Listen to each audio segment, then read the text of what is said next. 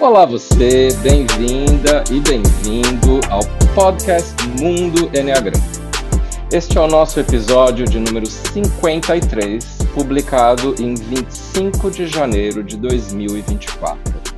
Eu sou Urânio Paz, sócio fundador da Chestnut Paz Enneagram Academy, a CP Enneagram, nossa academia de Enneagrama. E o nosso tema de hoje é flechas e asas. Este, na abordagem que temos na CP Enneagram, é uma, uma parte extremamente central da teoria e da prática do Enneagrama. Elas representam formas de nos desenvolvermos muito mais eficaz e rapidamente. Então, eu aguardava o momento de fazer este episódio Demoramos um pouco para fazê-lo, mas decidimos agora compartilhar com vocês uma visão atualizada é, e testada é, sobre a utilização dessas estratégias de crescimento. E eu digo atualizada porque espero que durante esse episódio, é, de alguma forma, é, a gente possa contribuir para desmistificar teorias antigas que hoje, na comunidade do Enneagrama, nos professores mais atualizados, já não são mais aceitas, essas antigas teorias. E eu espero poder demonstrar ou explicar para vocês o quanto é, é útil que a gente utilize as flechas e as asas para dinamizar o nosso crescimento. Então vamos lá. Em primeiro lugar, quando falamos das flechas das asas, a gente está se referindo aqui ao diagrama do Enneagrama. Aquela estrela ou mandala com nove pontas e que contém três figuras geométricas. Um triângulo interno de três pontos, que são os pontos 3, 6 e 9.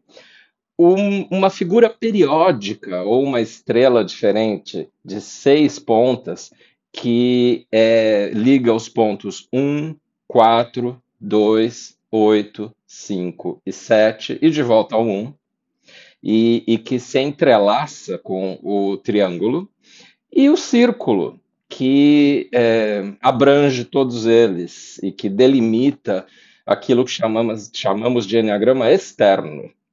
O triângulo e a hexade, que é o nome daquela figura de seis pontas, é, são o que chamamos de enneagrama interno. As asas são os tipos laterais ao nosso na circunferência do Enneagrama. Na verdade, não é uma circunferência, porque o verdadeiro Enneagrama é tridimensional, então aquilo é uma esfera, mas falemos por enquanto do Enneagrama bidimensional, que é o que a gente vê, por exemplo, nas figuras desenhadas em livros, e, e que, portanto, fica mais fácil de entender o que, que são tipos laterais e esses tipos laterais são as asas. Então, por exemplo, eu, como 5 do Enneagrama, tenho como asas o 4, o ponto 4 e o ponto 6. Eu diria assim: sou tipo 5, mas tenho em mim a, o potencial de algumas coisas do, dos pontos 4 e 6. A gente convenciona dizer só temos um tipo do Enneagrama. Então, prefiro usar essa terminologia, que esses outros pontos são pontos e não tipos. E as asas se referem a esses tipos laterais na circunferência do Enneagrama. Já as flechas são os pontos de conexão que eh, utilizam o Enneagrama interno, aquelas linhas interiores. E cada um dos nove pontos está ligado a dois outros pontos particulares, que são os eh, que são as flechas. Por que o nome flechas? Porque essas linhas, em geral, é, também no diagrama contém é, flechas a favor e contra, uma a favor, outra contra, é, que se ligam no ao nosso tipo do Enneagrama. Então, como cinco, Enquanto as minhas asas são 4 e 6, os pontos que representam a minha flecha, as minhas flechas são o 8 e o 7. Para uma pessoa do tipo 1 do Enneagrama, as flechas são o 7 e o 4. Para um 3 do Enneagrama, as flechas são os pontos 6 e o 9. Então, é importante entender que esses pontos são como que pontos centrais para o nosso desenvolvimento. Eu diria que ainda mais as flechas, esses dois pontos ligados por flechas, do que as asas. Vou procurar explicar isso é, daqui a pouquinho. Então, veja que você é um tipo do Enneagrama, mas tem em você determinadas características dos demais pontos que têm conexão com o seu tipo nesse diagrama. Então você tem quatro amigos que podem te ajudar na sua caminhada e que, na verdade, representam atalhos potentes de desenvolvimento pessoal. Em outras palavras, se utilizarmos a força desses pontos a nosso favor, a nossa transformação acontecerá em progressão geométrica, não de maneira lenta e gradual. Para isso, a gente precisa ter a coragem de incorporar características desses pontos de maneira voluntária. E esses pontos estão mais disponíveis para nós enquanto caminhos de transformação. Às vezes eu ouço, por exemplo, um tipo um tipo 2 falando assim: "Ah, eu preciso ser mais 7". Ou um tipo 6 falando assim: "Ah, agora é hora de eu ser mais 1". E isso não é a visão que temos do que precisa ser feito. O, o tipo 2, ele precisa utilizar muito mais as flechas 4 e 8 do que ficar pensando num tipo com o qual ele não tem conexão, que seria o 7. Já o, o, o outro exemplo, do 6, ele deve utilizar as flechas 9 e 3 para se desenvolver e esquecer um pouquinho dos demais pontos que não têm conexão direta com ele, no caso que eu citei o 1. Não é a estratégia de usar o ponto 1. E esses pontos que a gente tem conexão, eles são, eles não são aleatórios. Eles não são quaisquer pontos existe toda uma sabedoria por detrás do Enneagrama. O Enneagrama, na verdade, não é uma invenção, ele é uma descoberta de como a realidade funciona, a realidade objetiva. E ele desvenda é, caminhos de crescimento que nos ajudam demais a vencer aquela gradualidade que acontece em geral, que fica uma saga, né, uma via crucis para que a gente consiga chegar em pontos mais avançados de, que, de quem podemos ser. É, utilizando o Enneagrama com essa sabedoria, que é a sabedoria que vem do próprio símbolo, que é um símbolo, na verdade, sagrado, a gente pode chegar a é, pontos ligados ao nosso eu superior ou eu mais essencial, muito mais rapidamente.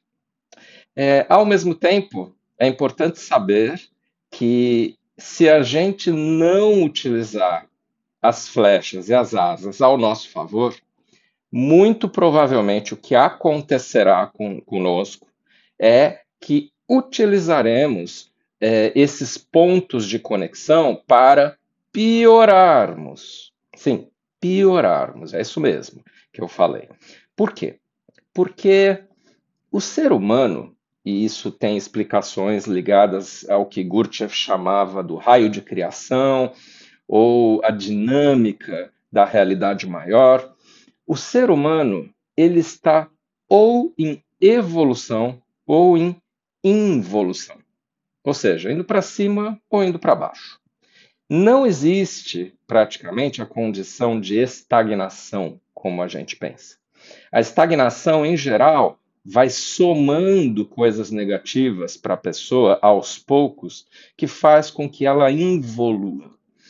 E a verdade, infelizmente, é que a involução é, é o que acontece quando a pessoa está no estado normalzinho dela. É, a evolução requer esforço, mas a involução não. Né? É aquela coisa assim: subir a rampa é, é, requer esforço, mas descê-la não. Né? Então, é, quando falamos de transformação, estamos falando que há movimento acontecendo para nós para aquelas duas flechas. E por que é que eu estou enfatizando mais as flechas aqui do que as asas? Porque as flechas, os dois pontos que a gente chama aqui de flechas, eles são caminhos de transformação mais significativos do que as asas. As asas são mais ou menos assim, temperos possíveis para o nosso tipo.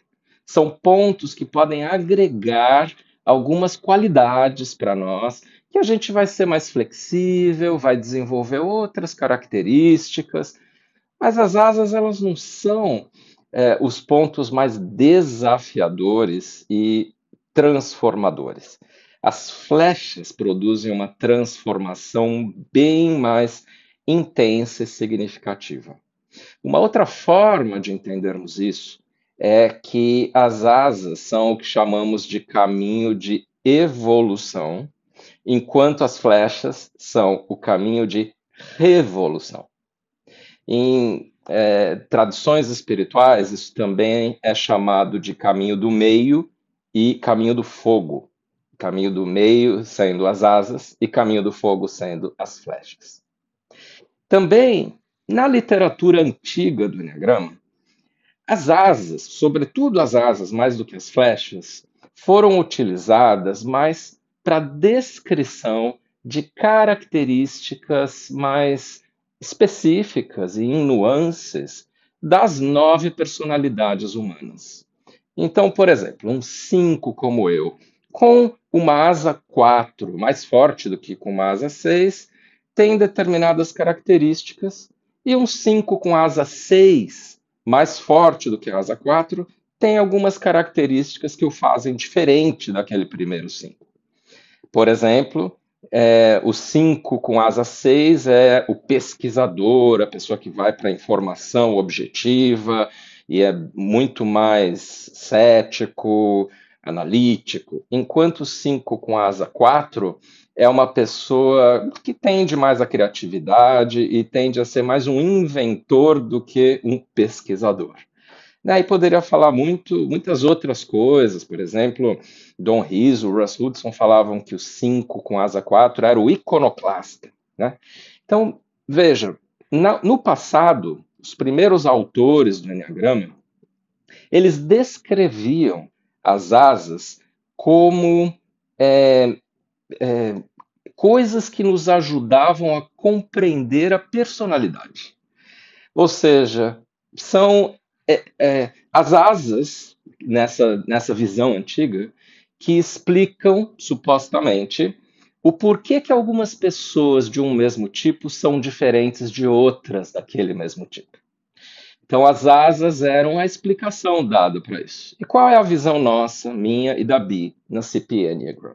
A visão é que isso foi é, o, a, o a ponto teórico do Enneagrama ao qual esses professores do passado recorreram por desconhecimento da teoria dos subtipos. Os subtipos, para nós, são é, as coisas que realmente fazem com que uma pessoa de cada tipo seja diferente das demais, né, daquele mesmo tipo. Existem três diferentes subtipos. E mais ainda, isso resulta 27 diferentes pessoas, mas mais ainda a sequência instintiva, que a gente já trabalhou aqui. Volte aos episódios anteriores se quiser entender melhor do que eu estou falando, que tem seis possibilidades, né? 6 vezes 9, 54. E então, essa é, é esse é o, a dimensão do Enneagrama que explica melhor o porquê pessoas de um mesmo tipo do Enneagrama são diferentes em várias coisas, inclusive possuem algum, alguns desafios bem diferentes, às vezes até opostos, de desenvolvimento. Embora todas as pessoas de um mesmo tipo possuam como desafio principal a paixão ou vício emocional daquele seu tipo e a fixação, que é uma espécie de vício mental. E também já abordamos essas duas coisas em episódios anteriores. Talvez você queira voltar a escutar esse episódio para lembrar e, e renovar esses conceitos. Bom, eu, portanto, não sigo a linha de as pessoas falarem assim: ah, eu sou um 7 com asa 8, ou eu sou um 9 com asa 1, ou sou um 2 com asa 3. Não é o que a gente segue. Para nós, isso não significa muita coisa, na verdade. Tá? Para nós, o que importa é falar: eu sou um 2 autopreservação, eu sou um 7 social, né? eu sou um 4 é, sexual. Enfim, o subtipo é o que a gente adiciona ao nosso tipo para explicar nuances da nossa personalidade. Mas, então, o que são as asas? As asas são soluções de crescimento, assim como as flechas, caminhos de desenvolvimento.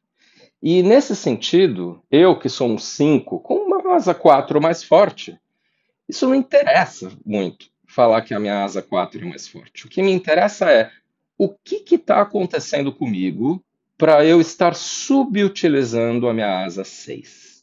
Percebe a diferença de abordagem?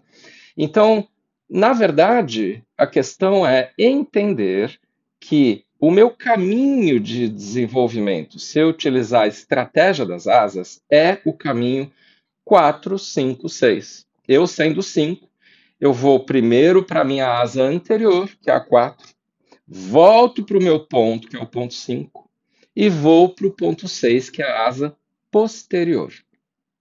Já o caminho das flechas, mais revolucionário, mais alquímico, de maior transformação, significaria que eu deveria ir contra a flecha primeiro, para o ponto 8, eu como 5, indo contrário à flecha, subindo essa reta do 5 para o 8, incorporo coisas positivas para mim desse outro ponto, que é tão diferente do meu, e em alguns sentidos até oposto ao meu, que é o ponto 8.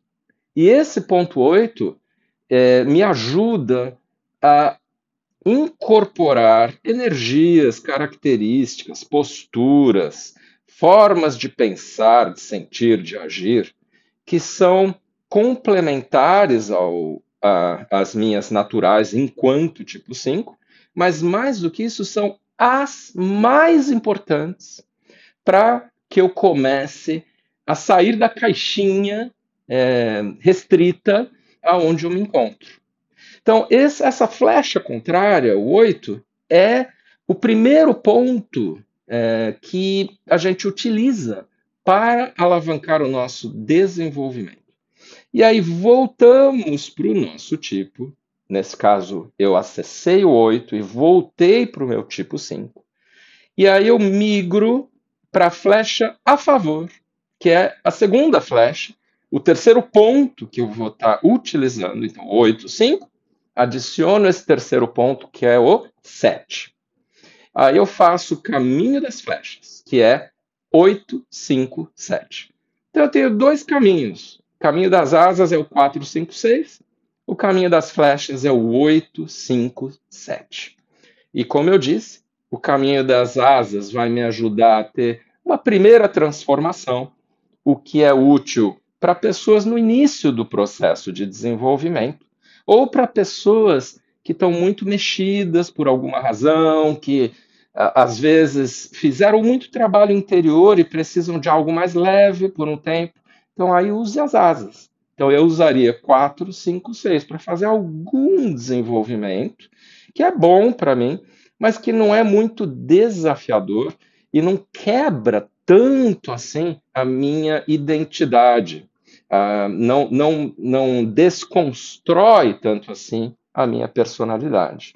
Agora, Se eu tiver num momento e numa etapa do meu desenvolvimento que me permita alavancar esse desenvolvimento com mais ousadia, eu utilizaria o caminho das flechas, que é o 8, 5, 7.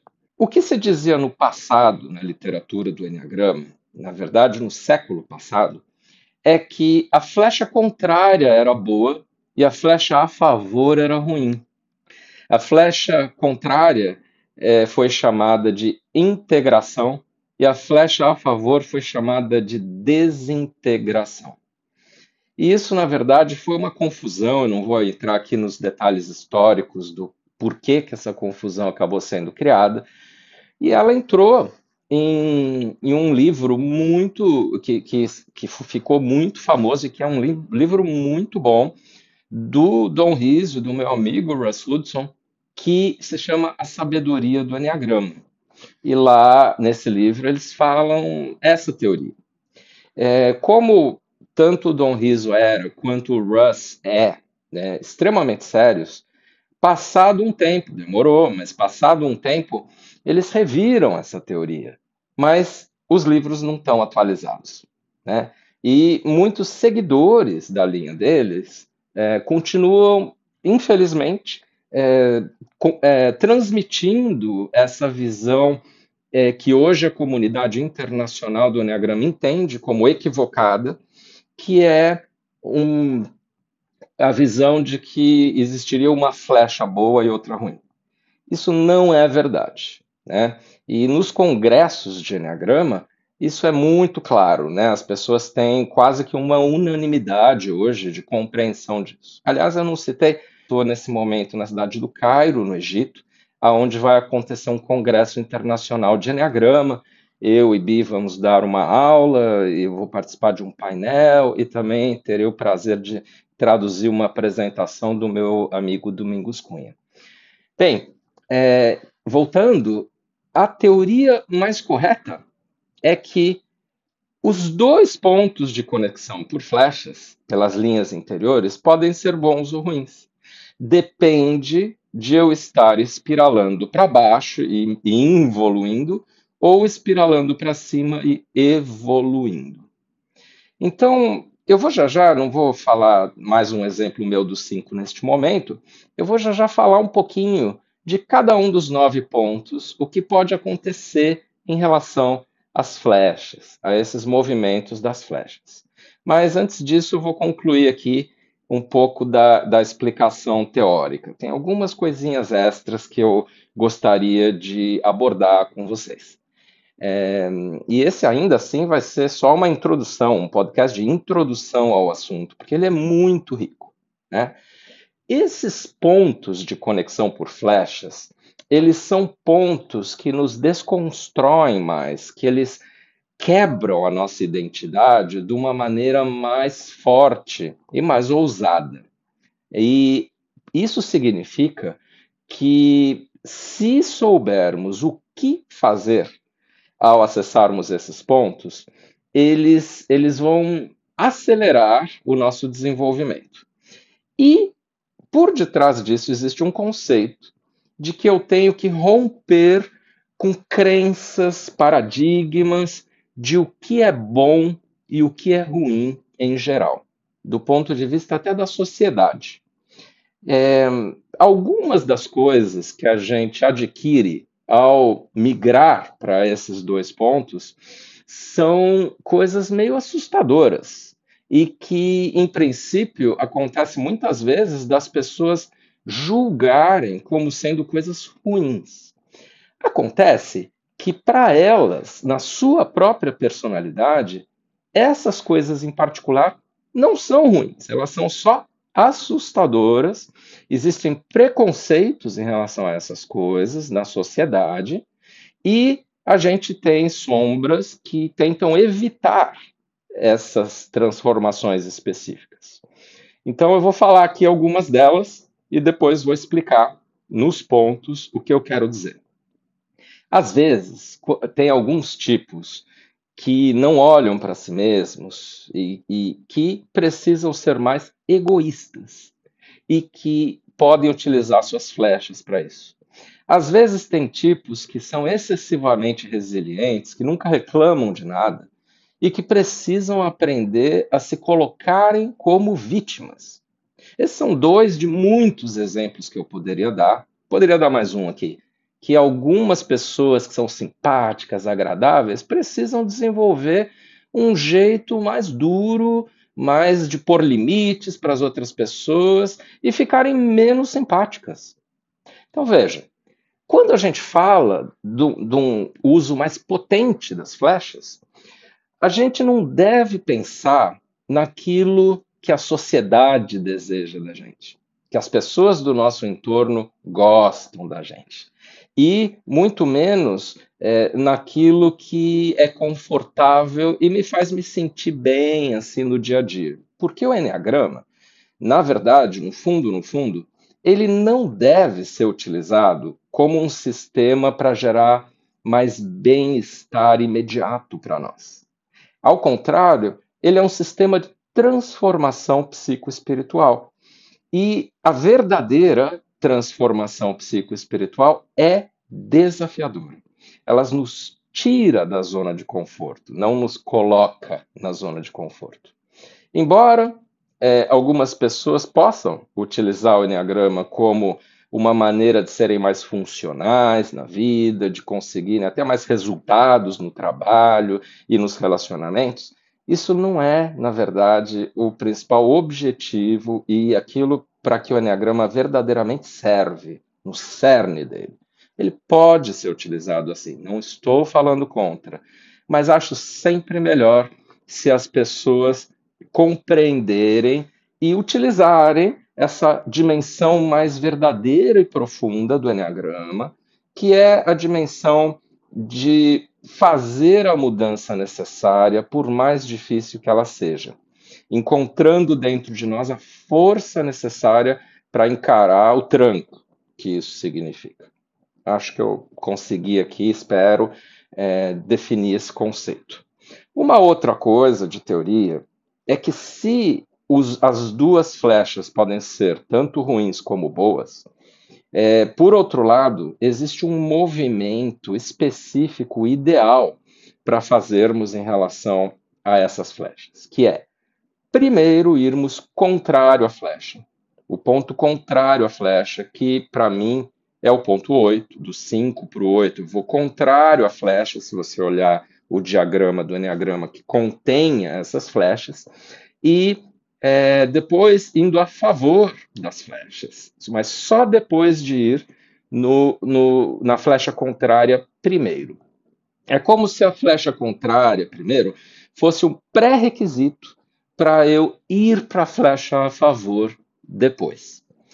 É, eu tenho a felicidade de ter aprendido o, o Enneagrama lá muito tempo atrás, é, 25, quase 30 anos atrás, 28 anos atrás, uma professora brasileira, Racili, que ensinou já corretamente esse, essa visão do Enneagrama. É, ela chamava de a flecha contrária de trampolim para irmos para a flecha a favor. É, tenho, tive vantagens em relação a isso, há muitos colegas americanos e europeus do Enneagrama que aprenderam da maneira errada e depois precisaram desconstruir essa visão, né? Então, meu obrigado público aqui a Racine, né? Que naquela época fez diferença para mim. É, mas eu não chamo de, de trampolim, eu criei outros nomes para essas duas flechas. Para mim, o primeiro ponto, que é a flecha é, contrária, é o ponto de energização, e a flecha a favor é o ponto de resolução. Então, quando vamos para a flecha contrária, a gente adquire determinadas energias que são importantes para o nosso desenvolvimento e que vão significar, é, é, é vão criar as pré-condições para podermos fazer um movimento ainda mais ousado e desafiador, mas mais promissor também, que é de irmos para a flecha a favor, o ponto da flecha a favor, para aí sim solucionarmos é, questões mais profundas e vivenciarmos uma transformação mais completa. É, então, veja aí qual é a flecha contrária do seu tipo, incorpore coisas que são boas para você, sendo vistas como positivas ou não, e aí volte para o seu ponto e vá para o ponto a favor, fazendo a mesma coisa, pegando coisas que são importantes para você. É, outra coisa é que tem um conceito muito importante para se compreender do Enneagrama, mas que eu não vou elaborar muito aqui, que o Enneagrama é praticamente uma máquina do tempo. Quando vamos para a flecha contrária, a gente volta no tempo. Por exemplo, quando eu trabalho com as pessoas sobre o tapete do Enneagrama, que é uma técnica que eu criei é, lá atrás e que depois outros professores diversos no mundo todo começaram a fazer, quando voltamos para a flecha, ao contrário, a gente volta no tempo, por exemplo, lembrando traumas de infância, questões de infância, ou até é, do útero e mais. E aí, quando vamos a favor da flecha, partindo do nosso ponto, indo a favor da flecha para o outro ponto de conexão, a gente vai para o futuro e visualiza um local onde a gente pode chegar. Isso facilita inclusive técnicas como linha do tempo ou constelação familiar, entre outras coisas, tá? É, por fim, eu queria dizer que tudo no Enneagrama vem uh, em um conjunto de três forças, né? Então, existem três centros de inteligência, são três subtipos diferentes, três tipos em cada centro de inteligência ou tríade, e temos também essas três forças que precisam ser incorporadas para que a transformação seja mais estável e, e completa. Né? Então, eu não posso utilizar uma asa só, eu tenho que utilizar as duas, e somadas ao meu ponto, tem o número 3.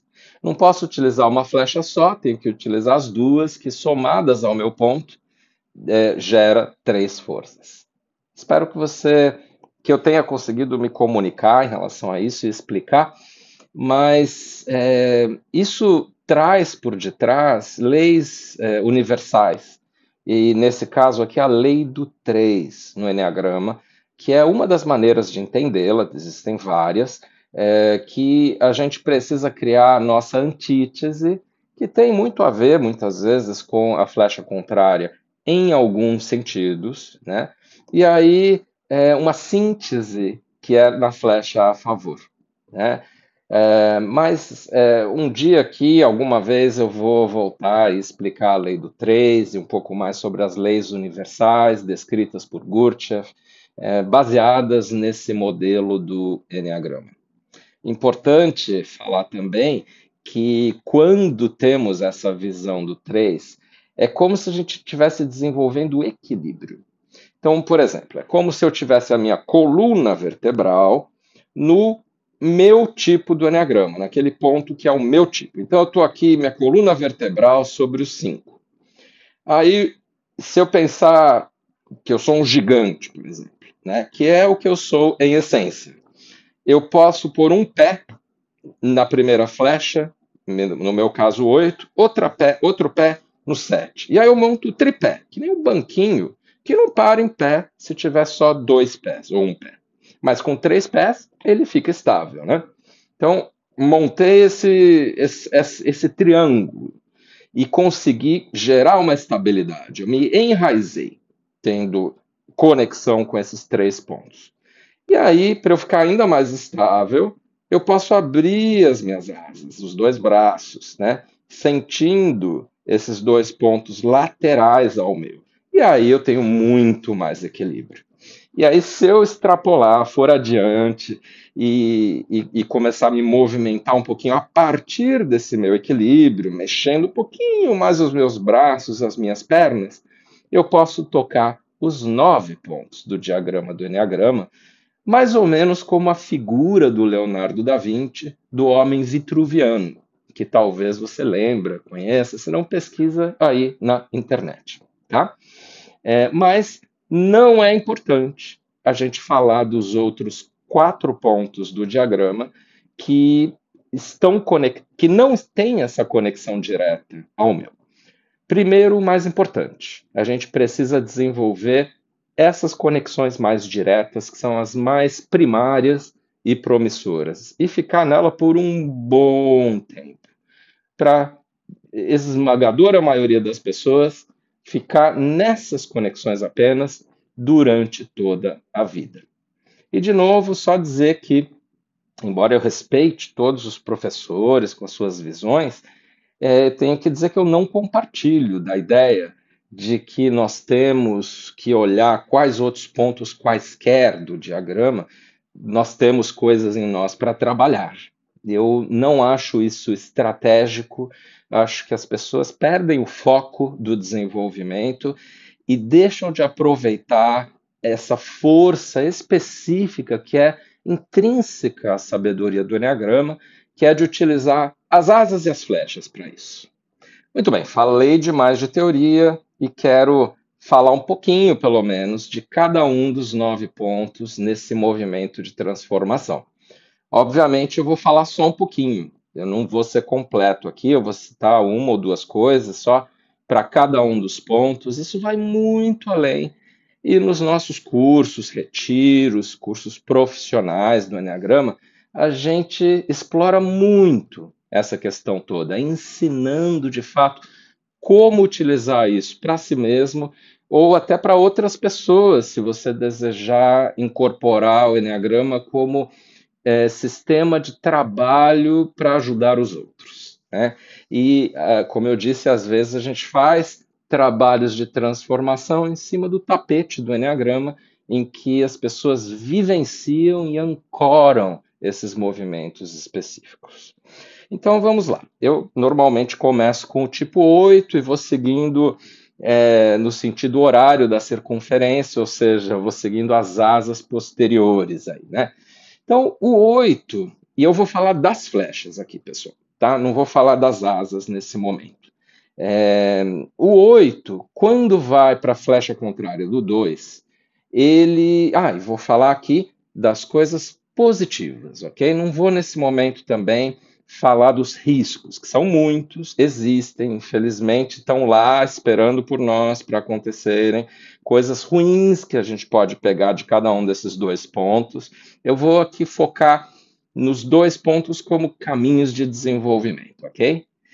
É, então, o 8 indo para o 2, ele abre o coração ele fica mais perceptivo, mais sensível ao outro, ele vê o impacto que tem sobre o outro e consegue ser mais delicado, mais gentil e ser um pouquinho mais diplomático, dosar a forma como ele fala e ter é, um pouco mais de sutileza, de ler nas entrelinhas, além de entrar em contato com as emoções. E aí, depois indo para o ponto 5, ele desenvolve a capacidade de pensar antes de agir, de contar até três antes daquele impulso forte que vem para ele. Ele se torna mais planejador, um pouco mais estratégico, tem menos impulsividade. E ele junta essa, essa inteligência mental a esse, a esse desenvolvimento dele. Tudo de bom, né? Tudo que o 8 mais precisa, esses dois pontos. Então, o 8 precisa do 2 e do 5, acima de tudo, para se desenvolver. O 9. A flecha contrária do 9 é o 3. E no 3, ele vai olhar para si mesmo, o 9, que originalmente não olha para si mesmo, olha só para o externo e para os outros. Então ele vai olhar para si mesmo e vai se priorizar e vai, inclusive, falar assim, eu isso, eu aquilo. Ou seja, ele vai assumir um individualismo que para ele é positivo. E, aliás, ele vai começar a vender o seu próprio peixe. Ele vai até se tornar exibido. E vai perguntar para qualquer nove, ele vai te falar assim: odeio pessoas exibidas. Né? Mas por quê? Por aquela resistência a coisas que são julgadas como ruins e sombras nossas que têm a ver com eu olho aquilo no outro, não gosto, porque é justamente o que eu deveria fazer e não faço. E na verdade é um desejo meu, que eu seja visto, que eu apareça, que eu seja tenha diferenciais. O 9 quer isso, mas ele não se permite. Né? Então, no 3, o 9 se torna um pouco mais pavão, um pouco mais dono de si, fala de si mesmo, deixa de ficar só pondo os outros na frente. E acessa o coração. E aí, depois, indo para o 6, ele desenvolve a capacidade de dizer não, de ir contra, de pôr limites, de ser crítico, né? crítico dos outros, sobretudo, mas um pouco também crítico de coisas como por que, que eu não estou olhando para mim? Por que, que eu estou só seguindo o que essa pessoa está falando? Né? Tudo de bom para o 9. O 1, indo primeiro para o 7, a flecha contrária, para o ponto 7, ele sai bastante da sua rigidez e desenvolve humor, desenvolve, vai para diversão, para relaxamento, brincadeira, é, malemolência, né? aquele jogo de cintura ginga, ele se torna mais verdadeiramente brasileiro, vamos dizer assim, né? que o Brasil é muito ponto 7, né? E isso é muito importante para o 1, por conta da rigidez, da autocrítica, que se exacerbam justamente quando ele não se permite ter prazer. E no ponto 7 ele vai ter prazer. E aí depois, no ponto 4, ele vai é, acessar as emoções, é, ter, desenvolver uma coisa não só do que eu tenho que fazer agora, mas do que eu quero fazer no meu ideal futuro. É algo assim, o que eu quero fazer mais do que o que eu preciso fazer. E ir para coisas grandes, visões, ao contrário de coisas para serem feitas imediatamente. E, no fundo, no fundo, é, indo para o ponto 4, o tipo 1 se é, desenvolve como é, é, assim no seu propósito, né?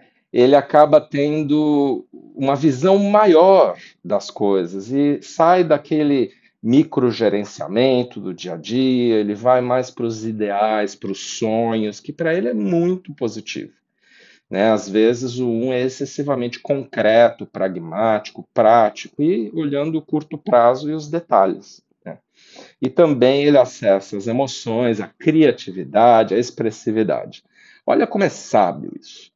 O tipo mais autocontido do Enneagrama, que é o 1, só podia ter como as duas flechas os tipos mais soltos, mais, mais de pensar fora da caixinha, né, que são o 7 e o 4. Não é por acaso. Né? Isso acontece com todos os nove tipos. O tipo 2, quando vai contrário à flecha, ele adquire o, características do ponto 4 que são essenciais para o 2, que são o quê? Olhar para dentro para as suas próprias necessidades e não para as necessidades dos outros. Ele conseguia entrar em contato com a dor que antes estava reprimida. Lembra do episódio que a gente falou dos mecanismos de defesa e que a repressão é o principal mecanismo do tipo 2? Pois é, no 4 ele quebra isso e vê a dor que estava reprimida né, a dor própria.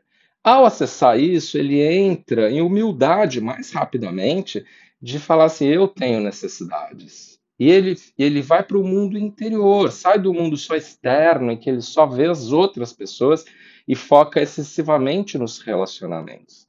É como se no ponto 4 o 2 virasse para dentro e começasse a se focar no principal relacionamento da vida dele, que é com ele mesmo. E aí depois ele vai para o 8 e começa a ser menos simpático, mais duro, como precisava com algumas pessoas. Começa a pôr limites para as outras pessoas, é, não deixar que elas invadam tanto o terreno e deixar que as pessoas se virem um pouco, cresçam, andem com as próprias pernas, não só ficar criando uma dependência delas em relação a ele, né, ou a ela. E é, também no ponto 8, o, o tipo 2 adquire mais contato com o corpo, com o instinto, com as vísceras, né, com as sensações, fazendo com que ele comece a sair só das emoções. Aí depois, no futuro, ele vai desenvolver de outra maneira é, o acesso maior ao centro mental, ok? Ele já incorporou uma primeira, segunda inteligência aí que fez com que ele saísse do emocional e fosse para o instintivo, indo do 2 para o 8. E volte aí ao nosso episódio, um dos primeiros, falando dos centros de inteligência, se você desejar entender esse ponto melhor. O tipo 3, indo contrário à flecha, é, chega no, no ponto 6. E é engraçado para mim como várias pessoas do tipo 3 perguntam assim, mas o que, que eu posso ganhar no ponto 6? Isso é é, isso denuncia um pouquinho né, é, é, estereótipos que ainda precisam ser vencidos no Enneagrama, de que não há tipo melhor ou pior do que o outro, e também a tendência do próprio tipo 3, da pessoa do tipo 3, de não querer parar e fazer algumas coisas fundamentais que ele pode fazer no ponto 6. Então, o 3 indo para o 6 começa a pisar um pouco no freio, e não só no acelerador. Começa a ver, epa, que, que eu estou esquecendo aqui? O que, que eu estou fazendo com a minha vida? Né? Então, assim, no trabalho, será que eu não estou vendo algum detalhe? Estou querendo acelerar demais as coisas e estou me colocando e nos colocando em risco? E na vida pessoal, o que, que vai acontecer se eu trabalhar demais e não vir meus filhos crescendo?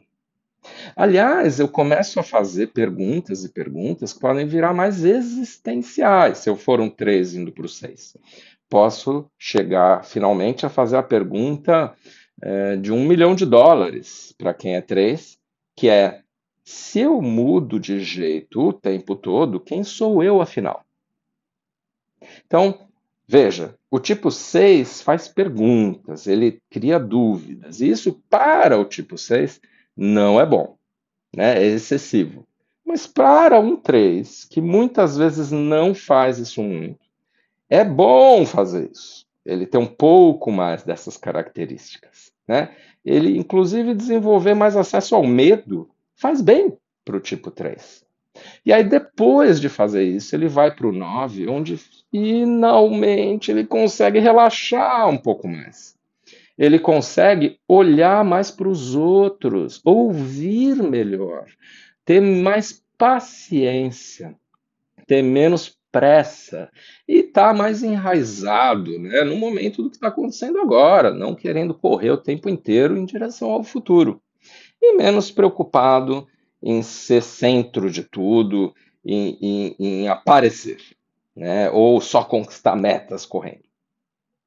Tipo 4, quando vai para a primeira flecha, que é a contrária, que é o ponto 1, ele desenvolve disciplina, ele desenvolve organização, método. E aí acontece uma coisa assim: ah, eu estou sentindo isso, eu estou sentindo aquilo, mas eu tenho que fazer esse negócio que eu me comprometi aqui na próxima meia hora. Então, sentimento, dá um tempinho. Né? Deixa eu ir aqui para a prática, deixa eu ir para o meu corpo. E assim, o 4 vai aprendendo, com a ajuda do ponto 1, um, a não se manter só no coração. E ele vai para as coisas, não só para os temas emocionais.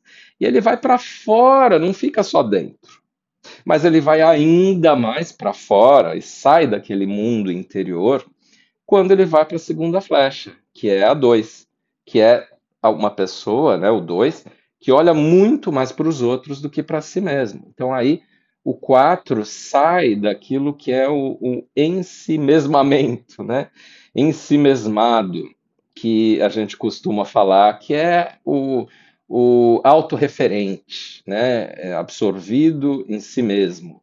E aí ele vai para o 2 e começa a ver o outro, e ver a realidade externa tal qual ela é, e não com o filtro das suas emoções dentro de si. E no 2, ele desenvolve coisas que são antídotos para a sua personalidade 4. Aliás, esse é outro conceito. É, esses pontos aí das flechas a gente pode chamar de antídotos para a nossa personalidade. E o antídoto que o 4 desenvolve aí no ponto 2 também é um antídoto da caridade, do servir, do ver o outro antes de mim, que é muito bom para o 4. O tipo 5 precisa demais dessas duas flechas, que são o 8 e o 7. Indo para o 8, o tipo 5 ele se torna mais visceral e deixa de ser apenas mental. Ele aprende a fazer as coisas antes de pensar em excesso. Ele vai para a prática mais rápido. ele valoriza mais a prática, não fica só na teoria. Ele vai para a implementação daqueles estudos, ideias que ele tem. Ele vai ser alguém mais concreto, mais simples, menos complexo. E ele vai acessar uma, uma emoção muito importante para ele, que é a raiva. Importante principalmente porque é a emoção que, para as pessoas do tipo 5, vai ajudá-lo a se reconectar com as pessoas de quem ele se desconectou. É mais ou menos assim. A raiva faz com que o 5 se comunique mais, ele se manifeste, ele acessa mais energia. E aí ele fala o que, que não está feliz, ao invés de simplesmente abandonar, ao invés de simplesmente fugir, né? se isolar. Então, o ponto 8 tem muitas coisas importantes para o 5, e mais do que essas que eu falei. Né? E aí, no 7, o ponto 5 é, ele, ele se torna mais espontâneo, mais alegre e mais divertido, mais é, menos fechado, mais assim de falar o que pensa sem ficar pensando, planejando, né? falar besteira, ser mais bem-humorado, mais leve e também uma pessoa que vai para experiência, não só fica na sua é, cabeça. Né? O 7 é mental, mas ele vai para a prática, ele vai para ter as experiências. Né? E isso é muito bom para o 5. O tipo 6 tem como flecha contrária primeiro o 9. Indo para o 9, ele adquire relaxamento. Como é importante isso para o 6, que é o mais ansioso de todos os tipos. Então ele relaxa no ponto 9, que é fundamental. E ele vai para o corpo de uma maneira que o coração dele se acalma. Por quê? Imagina que uh, o, o 9, que é corpo, ele é barriga, vísceras, né? que é o centro instintivo. E aí, se o 6 sente as vísceras, a barriga, o corpo, né? o, o centro, o núcleo dele, o coração repousa sobre a barriga, como se ele sentisse que tem uma almofada embaixo dele. E aí ele não se sente mais solto e desprotegido. E o coração relaxa. É uma coisa até somática, física quase, né? não só energética. E aí o tipo 6 também no ponto 9 adquire a capacidade de acreditar nos outros, acreditar que as coisas vão dar certo, ser um pouco menos preocupado, um pouco mais calmo, um pouco mais de aguardar as coisas, não ser precipitado e principalmente é, ter leveza né, no dia a dia. E depois, indo para o ponto 3, ele adquire que só é viável se ele primeiro tiver desenvolvido uma boa flecha 9 né? É, é viável no sentido de ir para o 3 e se sustentar lá por mais tempo, aí ele vai para a prática, ele vai para a implementação. Ou seja, quebra a tendência de procrastinar, aquele medo de fazer e dar errado. Ele vai tentando, vai metendo as caras, vai fazendo, né? E o tipo 6 acaba sendo uma pessoa aí mais de ação, de, de não ficar pensando excessivamente e de ir para a prática e não precisar ter certezas antes de agir, ele vai fazendo e aí vai vendo, né? E se tiver medo, vai com medo mesmo, né? Então é muito, muito importante. Também o 6 aí assume um pouco mais a própria autoridade, como faz o 3, assim, bate no peito e fala: "Então tá comigo aqui esse negócio, eu vou e vou para cima". Por fim, não menos importante, o nosso querido tipo 7, que ao ir para a primeira flecha, que é o ponto 5, é, é, consegue que é, ele não seja tão é, frenético, que ele não seja tão impulsivo, precipitado, que ele não saia falando besteiras que ele, na verdade, não sabe a respeito, que ele tenha mais consistência. Por exemplo, para estudar mais alguma coisa até o fim. Por exemplo, para ficar num assunto e querer se até, até mesmo se especializar. e não só ser o eterno generalista que vai pular de galho em galho e que corre o risco de não concluir determinadas coisas ou de abrir janelas é, demais, né? E o tipo 7 aí no ponto 5, ele volta, se volta para dentro, não só para esses estímulos externos. E consegue entrar mais em contato consigo mesmo, ficar internalizado né? E desenvolver também uma coisa que é o comedimento, que ele não vai querer mais de tudo, um pouquinho de tudo. Não, ele vai, vai se restringir, que para ele é importante.